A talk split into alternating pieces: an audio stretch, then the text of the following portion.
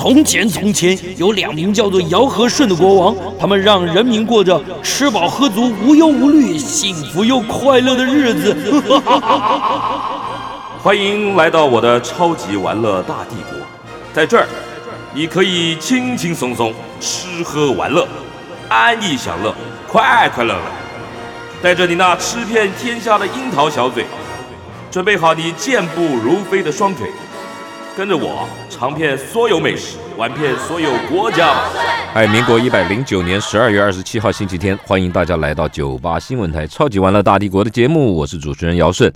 我们今天第一个小时跟大家聊聊什么呢？聊跟台湾的交通工具有关呢。我们知道，旅游啊，你如果没有交通工具啊，你什么地方也去不了。那台湾经过了这么长时间以来啊，我不知道听众朋友有没有经历过。我这个年代有，我坐过三轮车哦，然后可能四五年级的同学都有一个印象，以前的公共汽车是有头的哦，而且车上有车长小姐哦，然后我们念书的时候都要去公馆那边，每个月要有一个月票，那个卡夹这样咔嚓咔嚓咔嚓的哦，然后嗯，计程车大家有没有坐过？有没有坐过计程车是可以杀价的哦？哎，我都经历过，哎。不小心就讲出我的年龄。道路啊，是是很重要的，是一个呃地方发展的一个很重要的神经脉络。但是道路上的交通工具更是重要。如果少了道路跟交通工具啊，这个整个的城市、整个的经济是没有办法发展的。走过了百年呢，台湾从台车走到巴士，到现在啊，甚至有这种这种。高铁呀、捷运啊、轻轨啊，各式各样的交通工具啊，改变了台湾的地形地貌地景，然后也给了人生活很多的便利。但是大家知不知道这这这么多年来是怎么发展的？最近市场一本新书，左岸文化出版的，叫《从台车到巴士：台湾百年百年台湾地方交通演进史》啊。老师是作者是老师，那么对于。对于这个交通工具啊，对于台湾的交通啊，从硕士到博士，他一路在研究，都是在谈这这个东西。最近出了这本新书，我觉得是可以跟可以跟所有热爱旅游的朋友分享，尤其在国内旅游啊，你可以可以可以对照这本书去了解，真的是非常不容易啊。那老师想要讲什么？这本书最重要的想要告诉听众朋友或是读者什么？老师在我们现场，我们直接把陈家豪老师请到我们现场来，跟我们来聊台湾的百年交通眼镜史。老师好，哎，姚大哥你好，哎，各位线上的这个哎，在这个空中的朋友大家好。那今天很高兴，很荣幸，哎，尤其可以亲自见到姚大哥本人，因为已经 听姚大真的已经听姚大哥的节目很久了，不要那么客气，见到本人算是算是今天的来到这边的一个最大的收获。你怎么会对对这个事情这么有兴趣哦？就是说。你你你主要是念什么的？哎，我本来就是读历史系啦。历史，我本来我其实很多人看我的研究都以为我可能是一个铁道迷啊，交通迷。其实我不是，不是哈，我是一个是一个很意外的过程啊。其实是这样，我我硕士班，我第一次人生到外地念书，我到那个中立的中央大学。那我我不姚大哥的年纪可能应该姚大，我不晓得姚大哥您是哪里人？像我是土生土长台北人，台北台，所以其实我很少在外县市去活动。那我第一次到中立的时候读书，那坐的那个客运，那客运名称我不讲哈，那就发现哎奇怪，怎么？因为我的印象中到外县市应该生活费比台湾台北便宜嘛，哎，结果去坐公车，因为那时候去学校要坐公车，发现哎怎么公车费用竟然比台北贵，很高，哎大概贵个五块，那个时候是二十块，可能每个地方都不讲。那其实你就会觉得很意外，为什么就各式的物价都便宜，为什么就这个？这个价格特别贵，这样。那后来你才发现说，哎，坐一趟二十块，坐一趟二十块。可是那时候台北市的公车是学生票的话是十二块，所以那个价差是有感的。那你的年纪真的是轻啊！我那个年代坐公车是是铜板价啊。嗯，对，那你就会发现说，哎，原来台湾这个这个地方客运公司吼，其实台湾外县市，就因为在台北市，你就知道台北市有什么市营公车啦，那基本上就是福利很好啊，服务也很好。那你到外县市就会发现，而其实外县市每一个县市大概就是一家到两家的客运业者在经营，而且其实班次也没有想象中那么密集，尤其你越到外县市去，越越有这种状况。像我是以前呐。现在还是如此啊。像我老家，呃，不是我我太太娘家在那个云林，你到云林去，其实你要坐公公巴士不容易，不容易，不容易，不容易。对，那其实其实也是有，而且业者也加速也少。那我就会也因为这个生算是生活经验啦，那因缘机会之下，就会很想了解说到底发生什么事情。哦，对，然后就想去，就因为生活的体悟，这是生活的，真的是生活的体悟。你就然后就想要跳下去研究。诶，你你你知道学 这种我们会走上学术的路的人，通常有几个特质，通常一个特质就是很无聊嘛，很无趣。那另外的特质就是很爱很喜欢找一些。就是很喜欢找一些别人不知道的事情来对自自自以为啦，自以为啦，你的客气，你对对自以为。那所以我就开始逛那个客运公司的网站，我发现客运这些客运公司网站哦，有一很特别的地方。台湾很多客运，如果你去看它网站，他就跟你讲说，他原本经营的交通工具叫做这个台车，或叫做人力轻便铁道。哎，这是什么意思？人力轻便铁道，其实那时候我也我也非常的好久了，好久，而且很多公司其实他们的创业历史就很久嘞。各位台不知道姚大哥知不知道，台湾最早的客运公司，它创业离今天多久？各位知道？姚大哥知道？我猜一猜哈，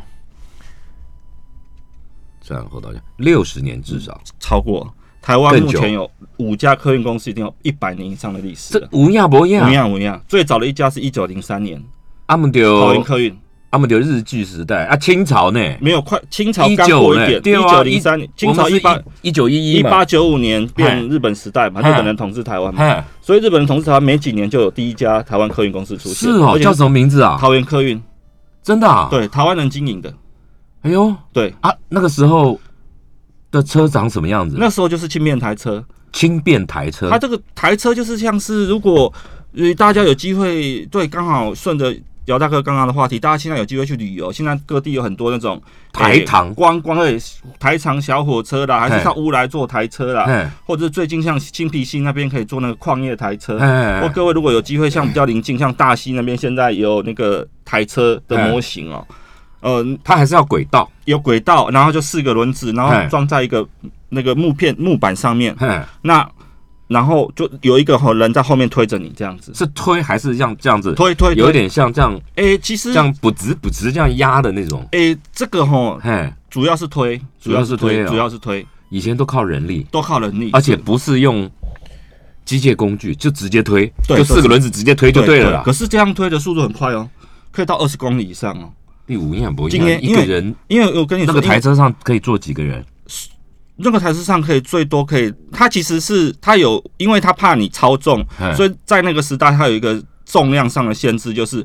诶，四百公斤呐，大概是四百。一个人不要超过一百公斤，四个人大概就是他的这个，其实他是可以载更多啦。为什么？其实这个 这个就有点牵扯到说，像包括这本书里面也也塞了很多这种所谓的交通小常识要分享给各位。好啊，就是塞了四个，对对对，就是四个轮胎，铁质的轮胎放在轨道上，它为什么这么神奇？就是火车啊，或者是轨道交通工具，为什么这么神奇？神奇，因为其实就是因为它是它那个轮胎跟那个轨道，它的摩擦力会很小。它铁金属，金属，所以它摩擦力很很平滑，所以你很省力。所以它从今天来讲，我们今天都在讲说环保的交通工具，它就是一个很环保的交通工具，是没有污染，而且它其实很省力。呃，因为它就是再省力也是要力呀。是，但是相对而言，相对你不是老师，那那不是不是不是，你这你这讲的是平的啦，对，平的。那如果来个上坡，阿阿姆丢，哎，阿姆丢，h 罗狼，h 罗狼，哎，所以那个时代吼，这个就是那个时代他们在铺设这个轨道的时候的路线就会经过考考量，他们就会有点类似像是以前清代人家在开那个水郡一样，他会利用地层的高低差。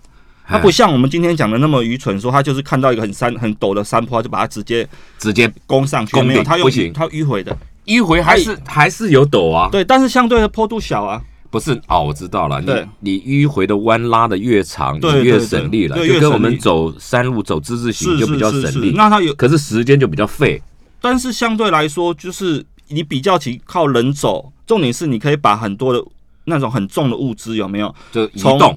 移动对，从那个山里面呐，还是从从那个平地上移来移去到海，就它可以给你一个可以，就是说移动距离很长，而且你可以载很重的物品到深山也好。现在现在台湾还有什么台车？还有啊，乌乌来啊，人力啊，人力的没有了，人力因为没有，这是时代变变。现在有一些地方，他们是说他们想要把它给类似副使啦，就是说找找一些人来去，哎，把这个，比如说大溪那边，他们就说我要副使这个台车，然后找人来推，因为其实他那个就就不叫使了，老师，那不知道叫什么副推哦，副推，而且到底是到底是前前置引擎还是后置引擎？人在后面用推的，还是人在前面用拉的？哪一个比较省力？老师这有没有研究？这要力学了，哎，这个。中置引擎还是后置引擎还是前置引擎？其实一般来说是后后面推是比较省力啦，是哦，前面拉比较比较费力哦。对，其实前面拉比较费力。不过姚大哥这是好问题，这个其实对不对？就跟我们现在的这个汽车有影子什么前置，如果大家比较对有有有朋友比较对汽车比较有兴趣的哈，大家前置、中置、后置对没错，对，那其实后面推是比较有力的啦，后面推的动力比较对比较，可是那缺点在哪里啊？缺点就是危险啊。就像你讲，如果推有的确在后面，对不对？像你后面在推台车，的确有有发生过很多台车夫因此而就推台车的人受伤啊，因为他推不上去车子的重量，他马上直接就第一个受就压到了，就压到了碾压。然后以前那个台车夫其实是一个推台车，其实是一个很辛苦的工作。哎，一台是一个人还是两个人推？哎，这个就是好玩的问题，就是说大部分都是一个人，但是他在特殊如果真的太陡的话，他会两个人。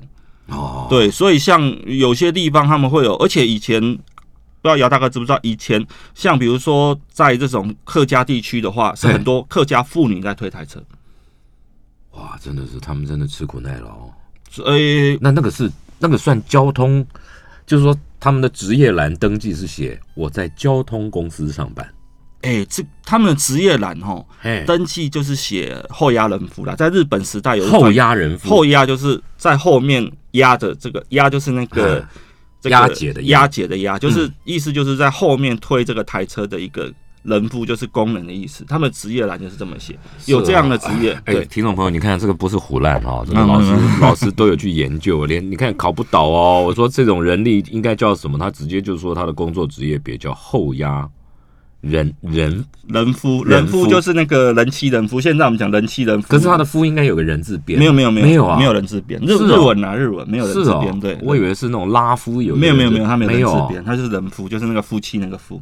好，我们进一段广告，你看这个台湾最早最早的这种大众运输交通工具，算是这种台车了。最早的话不是，更早还有。来，我们进广告带回来，还有比台车更早的交通工具有没有轮子？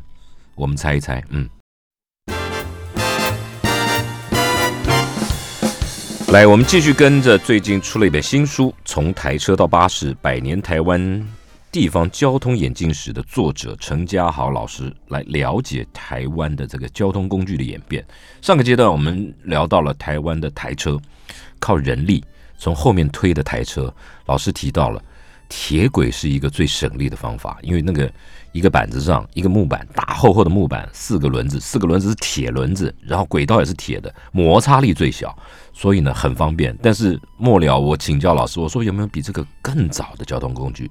结果有，我猜是牛车。结果老师说不是，老师什么车？诶，其实台湾还更早还出现过一种交通工具，就是公共马车啊。这个，但是老师，嘿，马车跟牛车啊，牛车应。乡下都有啊，它马车会比牛更早。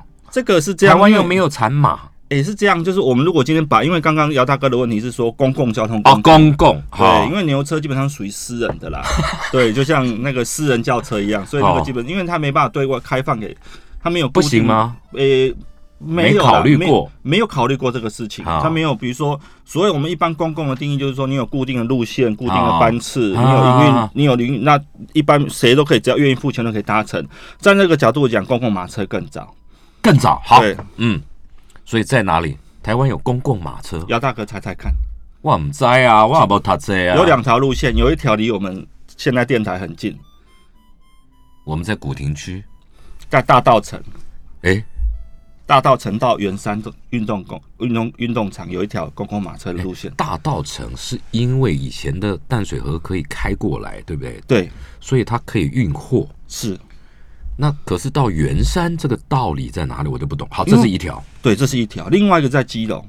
基隆，基隆合理嘛？基隆是重要的商港嘛？对对对，在对不对？对，它可能要运货。对。然后后来这个基隆的公共马客公司就变成后来基隆客运。老师，那以前的马车是几匹马在拉？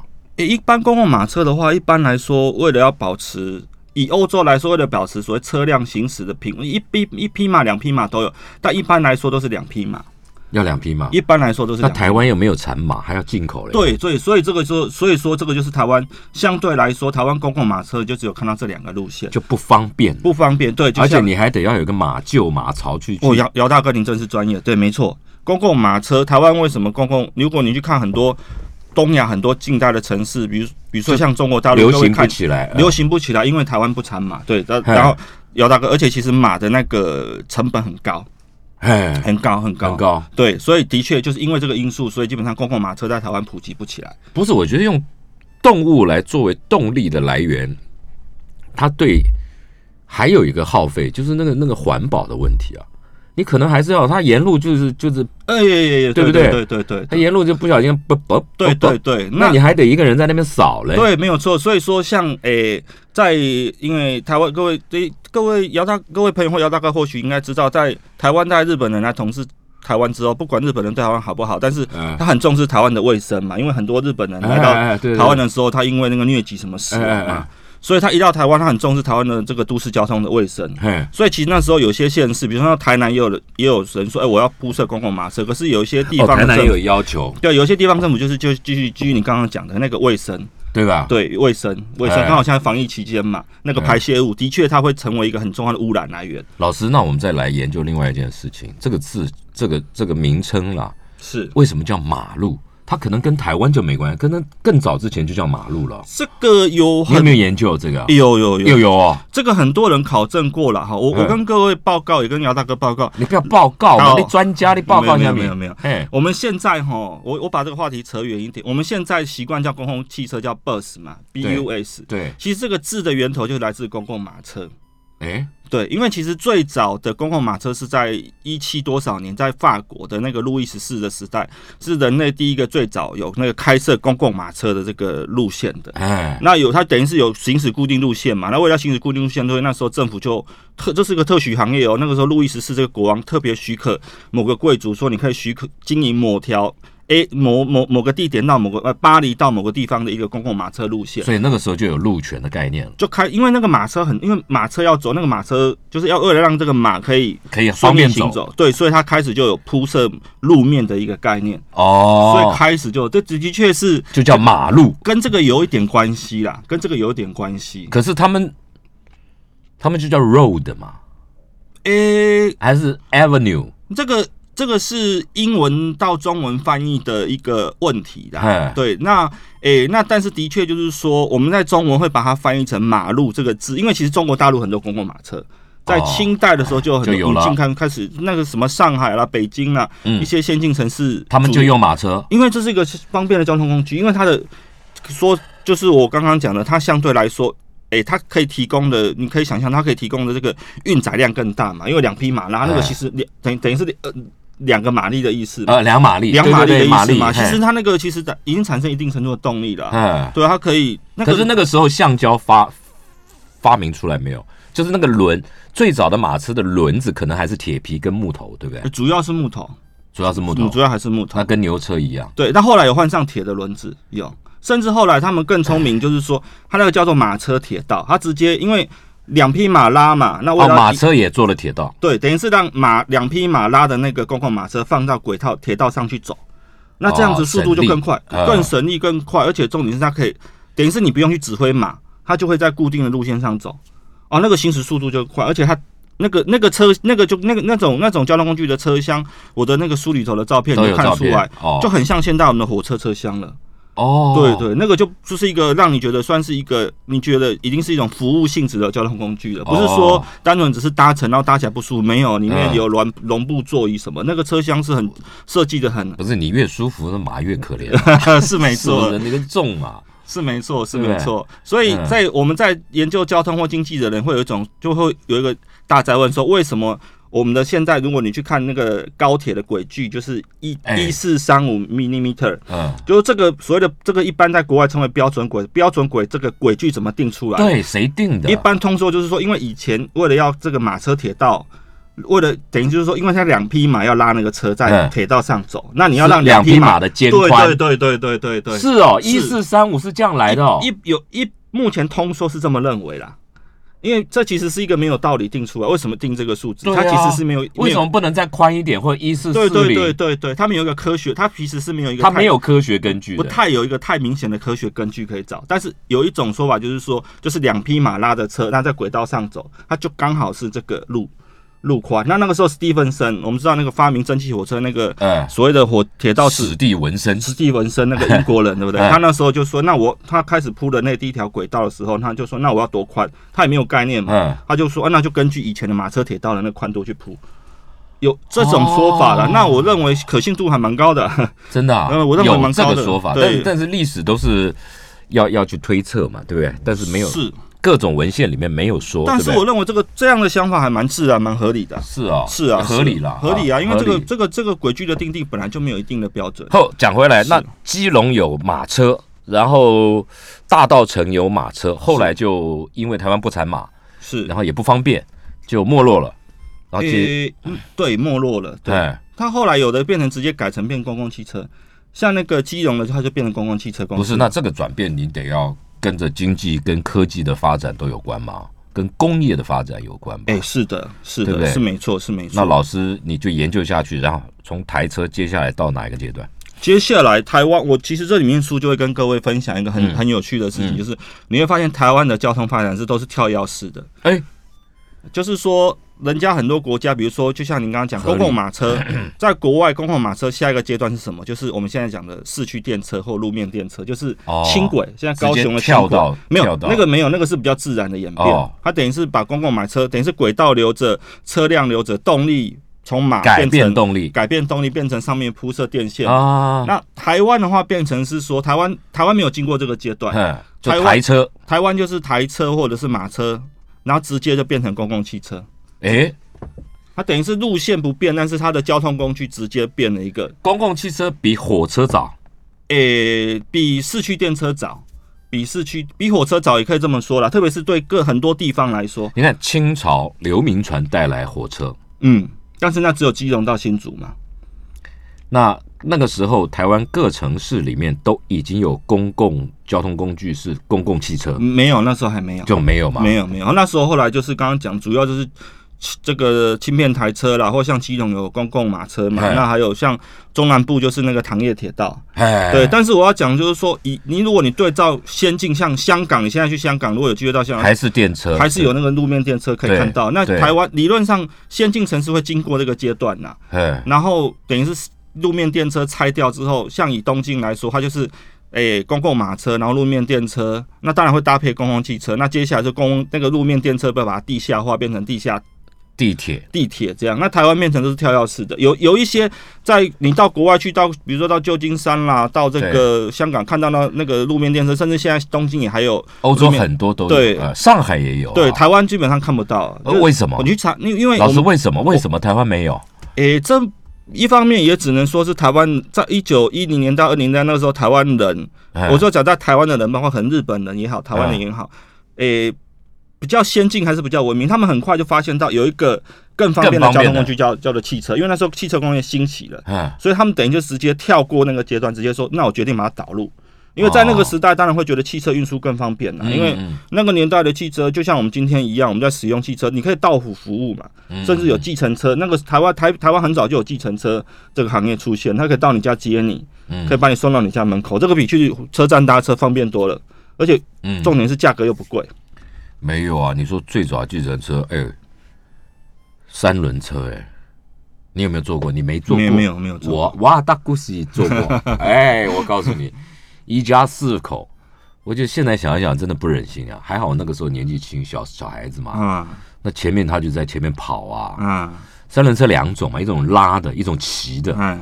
那那个年代，那个年代公共汽车还没那么发达嘞，是是。对不对？是。然后是溢价，啊，那个算不算大众交通？算算当然算，在你的研究里面算算算有有提到有提到，对不对？对对对，那个那个那个要那就人力啊。对的，人力，人力还是没错，人力。老师，那你在研究这个人力，就是人力这个三轮车的时候，你有什么重大发现？我们再进一段广告带回来。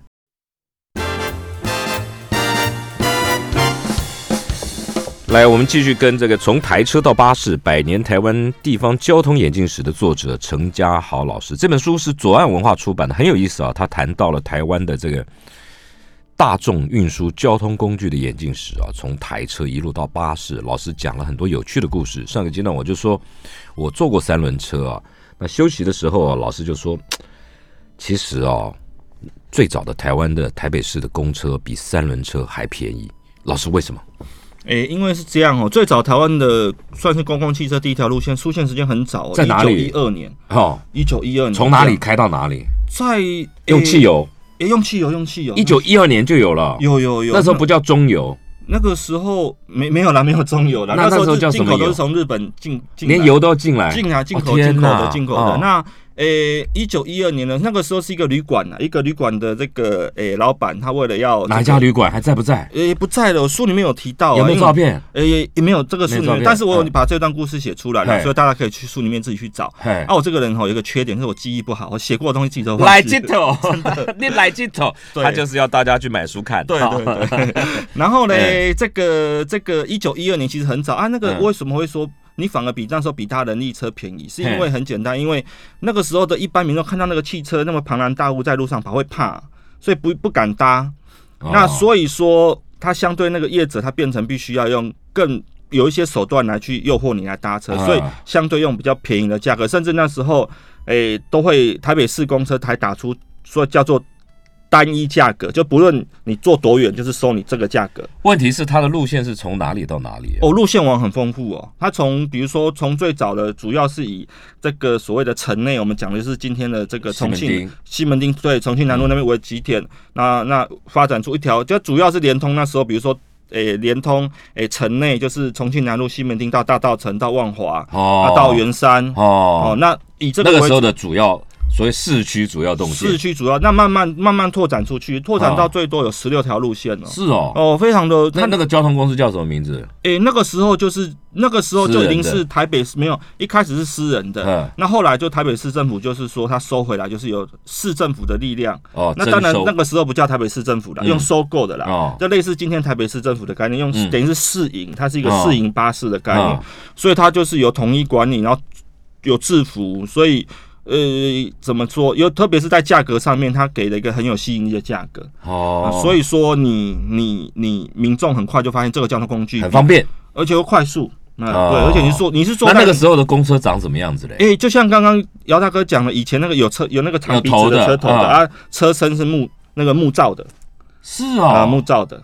哎，这种车没有留下来哈。哎，有有一些公司，哎，对，就那个那个现在的那个那样的车体，在台湾是看不到的啦。但是老照片看得到。那国外有一些那种专门玩巴士的那种历史的协会啊，他们当然，如果你到国外一些大的那种交通博物馆，你还是看得到那个木造国外国外的木造的车厢的那样子的那种氛围，这样子。对，我在我在 Glasgow 看过啊，看过就是汽车博物馆，从那种最早的这种马车。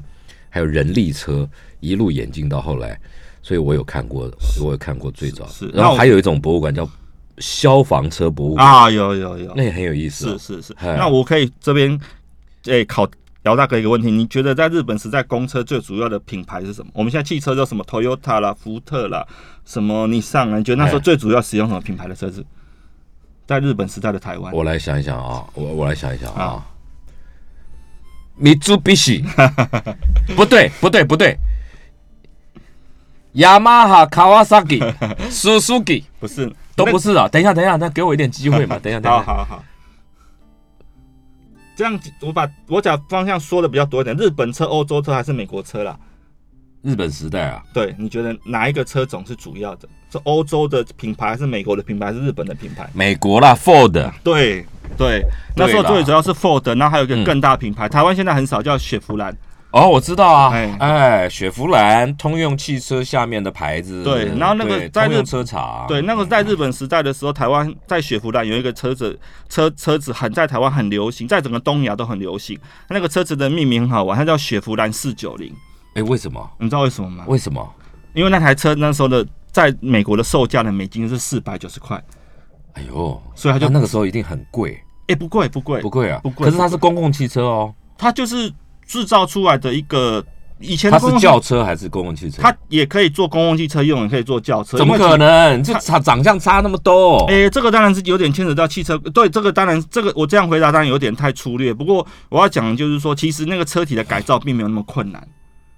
对哦，那那在那个年代的公共汽车不像今天那么想的像个庞然大物啦。嗯，对，像最早的台湾的公共汽车可能就是十五人座，哦或者是人数更少的座位。小巴。小巴，我们今天来理解是小巴这样子。大家可能不知道雪佛兰的 logo 长什么样子啊？雪雪佛兰 logo 是一个宽宽的十字形，斜斜的 哦。因为通用车厂下面有很多牌子，林肯啊，这个凯迪拉克啊等等，都是都是都是他们都是他们通用车厂的啦。然后雪佛兰的等级其实在排在中中中后段，哎是哎，是，前面是最最高段，当然还是那个凯迪拉克嘛，然后再来 Lincoln 嘛，然后雪佛兰，对不对？嗯。对。不过一现在如果台湾大家朋友们想到雪佛兰，其实还有一个车厂叫 Pontiac，就是庞蒂克。以前我们那个年代有那个霹雳游侠，里面就是那个庞蒂克的车子。嗯嗯嗯啊，不过雪佛兰，大家如果现在一般观众朋友想到雪佛兰，比较容易连结是那个大黄蜂啦。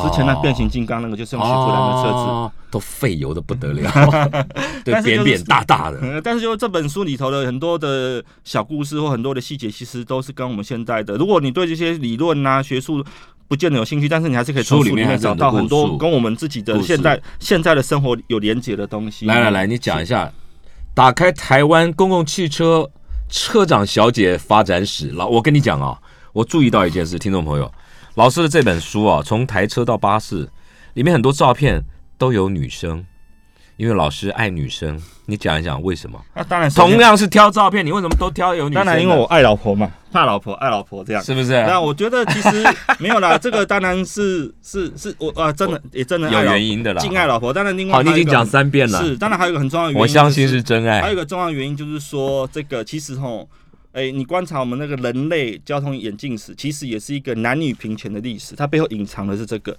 你会发现，交通工具当它开始变成是一个公共型的交通工具，所有这里面我这本书特别都是介绍公共型的交通工具，任何人都可以搭乘的时候，你就会发现到，其实在这个地方的男女的地位慢慢在拉升，在平衡。我觉得这是台湾。呃，也没也也也许也可以这么说啦。我在国外是有过很多不同的经验。是我在南非是二十五年前，是我们跟白人在一台公共汽车上是分边的。啊，来哦，来哦，在澳洲也是哦，那个时候有白澳政策哦，黑博港哦，啊，所以你说有改变，报告老师，嗯，看地方。那这个我同意啦，这个我同意，的确，你看哦，那那那部有一部电影很红的，讲那个棒球选手的，有没有？嗯，他是黑人我，知道大联盟的那个我知道，对不对对对对，他坐公车是不准的哦，啊，我知道，有没有有有有，毛呢？是是不没有随着人权观念，没有随着大众运输工具的发达而提升哦。是。可能你说的是台湾，对啦，这因为没也许因为我们台湾，毕竟我们台湾的历史，对啦，这个经过姚大提醒，台湾历史比较特别，因为台湾经过殖民统治嘛，但但是就是说，这种所谓的族群平等或阶级平等，当然在某种程度在交通工在大众交通工具上或男女平等，你发现它比较容易实践，因为它不能在至少在日本时代的台湾或者到战后的台湾，你找不到有任何的资料显示说交通它的交通工具大众交通工具限制了某些人不能搭，或某些人可以搭，那基本上谁都可以搭。那个是在台湾，，对对对，但是国外有的地方就不尤其是殖民地，对不对？你看南非，是是是，我是去的时候，那个时候的总统戴克拉克，嗯，那个时候都还没有哦。哦，我了解，我了解哎，然后，澳洲，嗯，我那个时候去三十年前去的时候，嗯嗯嗯不像现在，现在已经是民族大熔炉。嗯嗯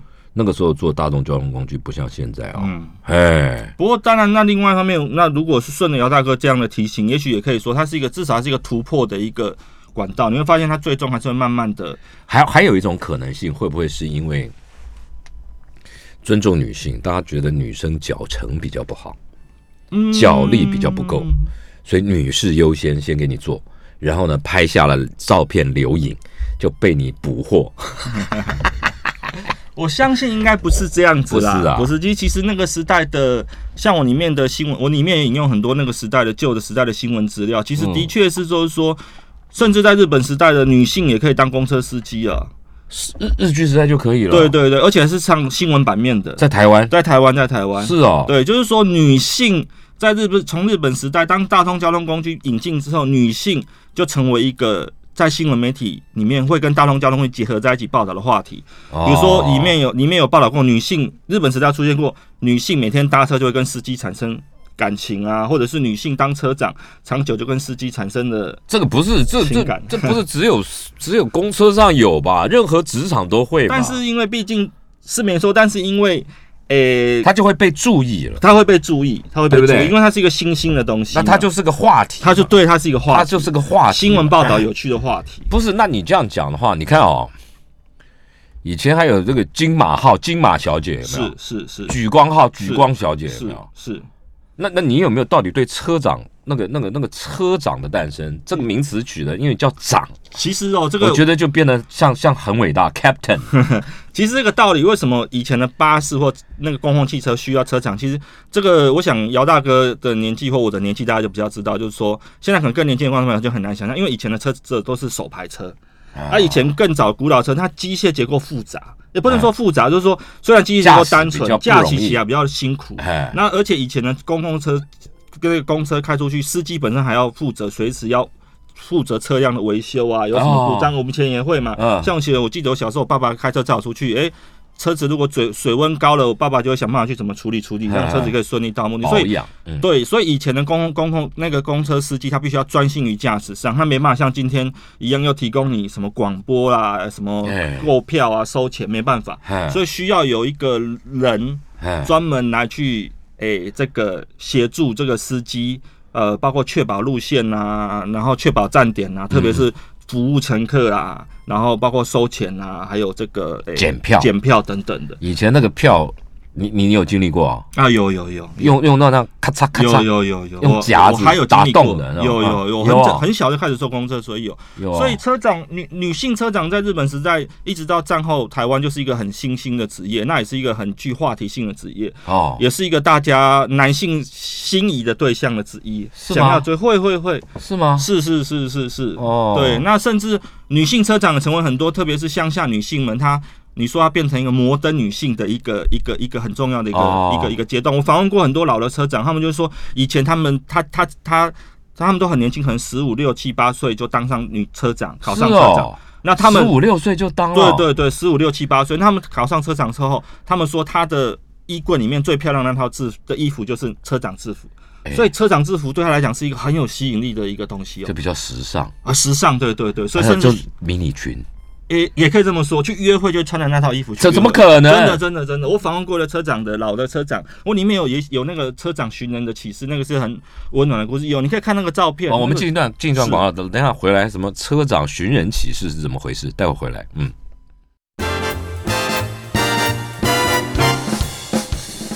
来，我们继续跟陈家豪老师聊从台湾从台车到巴士百年台湾地方交通演进史。当然了，这本书啊，其实呃内容非常的丰富啊。那讲的当然也不是只有公共汽车，也不是只有台车，到后面包括铁路啊，包括这个涵盖的面向很广。因为老师是把他这个毕生的这个所学啊，把它用浅白的文字哦、然后跟大家分享。但是因为我们节目时间受限，我们只能挑其中比较有趣的话题来跟大家聊。上个阶段老师就聊到了这个车长在当年早年台湾的这个地位还不错的，曾经有一段感人的故事。车长小姐的寻人，有人要找车长小姐，对不对？老师讲一下，啊这个是是啊是啊，因为其实当这个汽车运输，其实汽车运输工业、汽车运输业出现，其实也是算是台湾第一代的服务业了。那个时候其实就带有一个服务算的精神。啊，算那车长，所以以前在那个丰原客运，这是丰原客运的故事，在到现在还有啊，呃，后面还有还有还有啊还有，他们在大概民国六七十年代的时候，诶、就是说他们有那时候有专门喜欢摄影的人，就是捕捉到一个车长扶着老人家下车的画面，感人。对，那后来他们因为丰原地区办了摄影集之后，这个照片就被拿出来了，流传出来，流传。那流出来之后，大家他们就发现哦，这个照片的镜头很感，因为它不是刻意的嘛，嗯，哦，不是刻意为了营造企业形象，那反映出那个时代的女车长是都。呃，三四年前、三四十年前、五六十年前，女车厂其实就有带有那种服务的精神在任职，而且穿着我讲的就是那个很漂亮、漂亮的衣裳啦，那整洁的衣裳，那那车长都年轻又美丽嘛。那这个后来，这个这个风云客运他们就决定说，后来就在台湾台中灯台中刚好办灯会，那那时候台中。这个市政府就请这个每个公民企业提供一些老照片呐，一些素材啊，让灯会的现场这个热热闹闹。嗯，那风云客运就把这张照片给拿出来了。那拿出来之后，大家就在觉得说，哇，这个照片实在让人家觉得对。那所以后来风云客运就决定说，想要把这个这位车长是谁，因为毕竟是以前的老员工嘛，开始展开一个，哎，你这个老员工老车长的寻人计划。哎，后来还真的找到了这位老车长。对，那这个老车长就还回到了，等于是回到自己的，对，回娘家的意思，回到丰原客运来跟这个现在的大家合照留影这样子。那基本上都没有车长啊，哈，现在都没有了啦，现在都没有了。那以前的车长其实是一个令人新鲜的行业，它其实不仅是呃穿着美丽漂亮，一个十六七岁、八岁的一个女生。那在求职不易的年代，它这个相对是一个待遇也好嗯的行业，对于改善家计来说，其实是一个蛮大的帮助的。这个是我访谈过很多老车长，你还要去访谈？有有有，这 里面其实有很多都是过去访谈，包括老司机呀，这个老司机呀，然后老车长的访谈。我甚至访谈过以前那个诶蒋中正总统或蒋介石总统的司机，他的那个林肯的那个车子的。刚刚姚大哥有提到那个林肯嘛，四千 CC 有印象中。那专门维修的司机是哦，呃，专门维修他，我等于是他的车辆的专属的保养技师。呃，蒋总统、蒋介石总统，他他的他到哪里，比如说到离山到哪里去，他车子到哪里，这个人就要跟到哪里。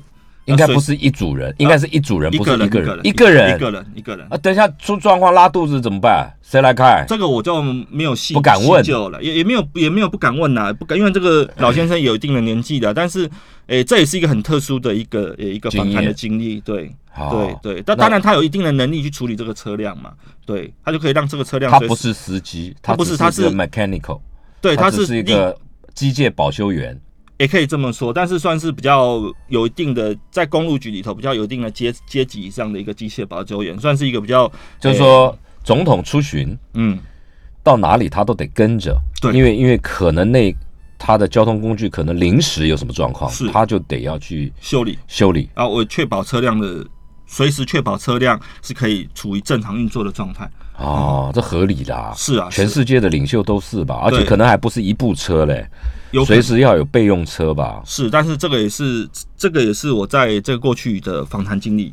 哦，你你你觉得最有趣？整本书里面你最最有趣的，或是你最想要分享的故事是哪一个？嗯，其实这本书里头每一个的故事都很有趣。这里头书这本书其实最终希望跟大家就是沟通的，沟跟大家沟通的一个话题，大概就是说，其实各位发现到很多我们今天。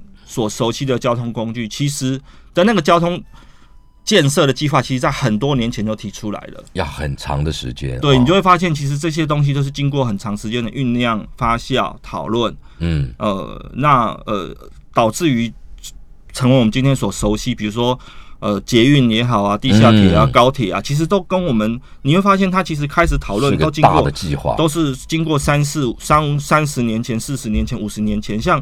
呃，像高铁，姚大哥知道，早期台湾不称呼高铁，叫做超级铁路。哦，OK。最早台铁决定要做的时候，叫超级铁路。四十年前、五十年前开始做调查的时候，叫超级铁路。嗯嗯嗯。然后以前那个日本新干线开通的时候，台湾报纸叫做超高速电车。超高速，对对，都不都不叫高铁了。对，那你这这当然也是一个有趣的名词的一个眼镜史，但是其实背后反映了台湾其实走到今天，台湾交通发展走到今天，其实它是经历都很艰辛的历程啊。嗯，啊，很艰辛的历程，这是这本书主要是要跟大家分享。你会发现很多的这种所谓的都市计划或交通建设计划，其实都是要经过一个五六十年到一百年以上的时间。哦，然后因为尤其这本书特别。还有一个希望大家也可以分享，我们过去在国中、高中学历史，学的历史的习惯都是啊，一个时代的历史学完，嗯，比如说日本时代学完啊，清代的历史学完就结束了。对，啊，其实你会发现还有很多。其实尤其交通，因为关乎到我们民众日常生活，你会你会发现说。日民众的日常生活不会因为政权的改变而产生变化，它其实是有延续在这边的。对，日本时代到这样，它其实很多东西是延续下来的。对，这本书也是希望让大家可以算是有点突破传统那种对历史的那种学习的习惯吧。老师，那那那这样，你整本书研究最后，最后研究到最后研究到哪里？高铁还是高铁？高铁，那你觉得我们谈点未来，留留个几分钟，未来呢？你觉得台湾接下来的大众运输工具会往可能会往哪个方向？我想，我我这本书其实也是最后也希望给大家个总结，就是说一个先进国家、先进的城市啦，嗯，最终可能还是要以轨道系统为主，好搭配这个所谓的呃汽车运输网络去去，会是比较恰当。另外呢，这本书也是要再提醒大家，就是你会发现。我们台湾过去一百年交通历史，常常一直在后悔，就会很多交通工具发建完之后后悔说，为什么不早做一点？为什么不早做一点？因为我们其实我们是落后人，是说这个后悔是说为什么不更早就做，而不是说做了后悔。对，所以应该要更早做。比如说我们的捷运其实是落后亚洲四小龙的，台湾、南航、香港、新加坡我们是最后的，但是我们现在充分享受到。捷运的便利嘛，所以当当然你就会发现说，那为什么我们不跟着其他国家脚步早点做？那所以就是说，尤其现在开始进入老年化的年代，像日本他们已经开始思考说，比如说电动车产业，就是说怎么样去应应下一个世代的的，比如说老人人人口高龄化之后，那。移动的需求，比如说现在很什么自动驾驶这些议题，嗯，那也其实也希望透过这本书，算是呼吁社会大众，呼吁我们的政府，嗯，我们可以及早来规划，那下一阶段台湾是要什么？过得更好，对，比如更方便，对，比如说，比如说，好，maybe。你说，因为老龄化轨道系统不见得是每个地方所需要，因为老人家连出门都有困难，所以像日本他们就开始有些地方地方的村市镇，他们开始试办什么，比如说用自动车建构出一个新的交通网络，到他 door to door，到他家门口，让他上车，那他也不用去驾驶那台车，因为老人家驾驶也日本有好几有有看过，对对对，那那直接上车就好了，对对对，那我们是不是应该要短程？对我们是不是应该要把这个？把这样子的一个要提前，我们先先超前部署。对防疫，希望习惯讲提前部署。其实我觉得交通发展更是应该提前部署，因为它动辄都是几亿、几百亿、几千亿的经费。对你，你越晚做，你发现你的成本越高。对，那你越及早规划，你发现你相对成本越低。可是这个东西就就跟老师讲的一样，它跟人口结构啊、跟经济需求、生活需求、生活形态的未来是息息相关。是你必须要有前瞻性，是要能预测。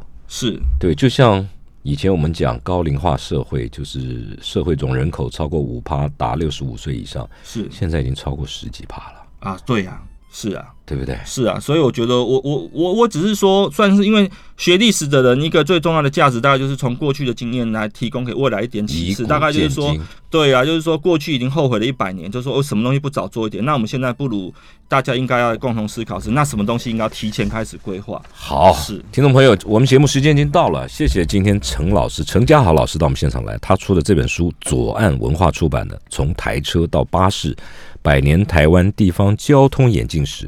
大家可以去看一看，尤其是喜欢研究，其实不是汽车，什么车都有。然后呢，从里面得到一些启发，而且里面有很多的故事，可能可以带给我们不同年代、不同世代的这些朋友们不同的回忆。